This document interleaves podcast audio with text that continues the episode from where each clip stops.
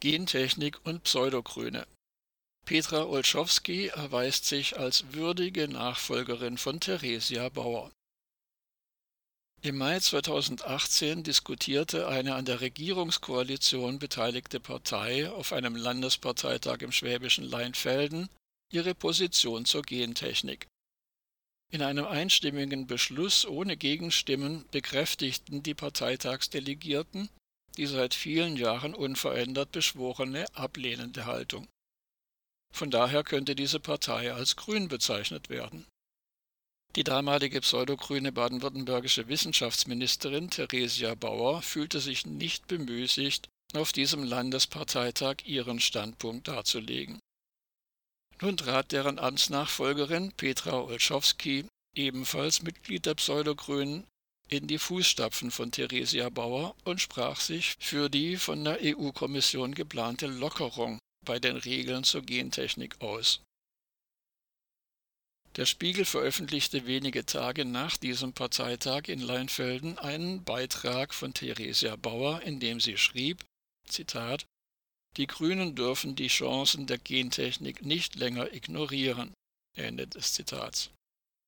Das Elaborat, das inhaltlich nicht mit neuen Argumenten aufwarten konnte, bezeichnete der Spiegel als, so wörtlich, Plädoyer für einen reflektierten Einsatz der Gentechnologie. Theresia Bauer fabulierte nahezu mit denselben Worten wie Robert Habeck. Zitat die Grünen sollten den Stand der Wissenschaft anerkennen und der Gentechnik eine Chance geben. Ende des Zitats. Robert Habeck, der im Januar 2018 zum Co-Vorsitzenden seiner Partei gewählt worden war, veröffentlichte schon kurz darauf im Tandem mit seiner Co-Vorsitzenden Annalena Baerbock ein sogenanntes Impulspapier, mit dem beide die weit verbreitete ablehnende Haltung zur Gentechnik aufweichen wollten.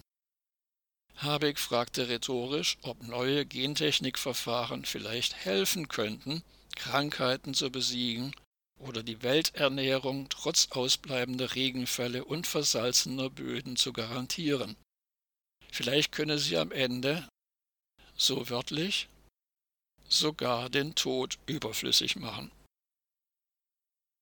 Am 9. Juli dieses Jahres bot die Frankfurter Allgemeine Sonntagszeitung FAS Bauers Amtsnachfolgerin Petra Olschowski das Podium, um erneut Werbung für die Gentechnik zu betreiben. Zusammen mit Katharina Fegebank, Hamburger Wissenschaftssenatorin und zweite Bürgermeisterin und ebenfalls Mitglied der Pseudogrünen, sprach sie sich für die von der EU-Kommission geplante Lockerung bei den Regeln zur Gentechnik aus. Olschowski nannte die geplante Reform eine, so wörtlich, zentrale Voraussetzung für die Wettbewerbsfähigkeit unserer europäischen Forschung. Es sei offenbar nicht gelungen, die Fortschritte der Forschung und damit einhergehende Chancen in die Breite der Bevölkerung zu kommunizieren. Sie befürwortet die Anpassung des EU-Gentechnikrechts.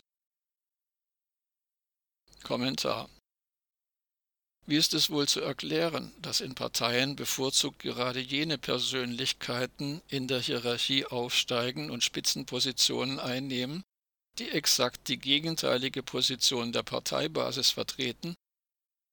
Krieg statt Frieden, Atomenergie und Gas statt erneuerbare Energien, beschleunigter Autobahnausbau statt Verkehrswende. Reden über statt Handeln gegen die Klimakrise. Kann es sich dabei um Zufall handeln? Nun gibt es sicherlich auch die vielbeschworenen Ausnahmen. Doch eine alte Spruchweisheit besagt, die Ausnahme bestätigt die Regel.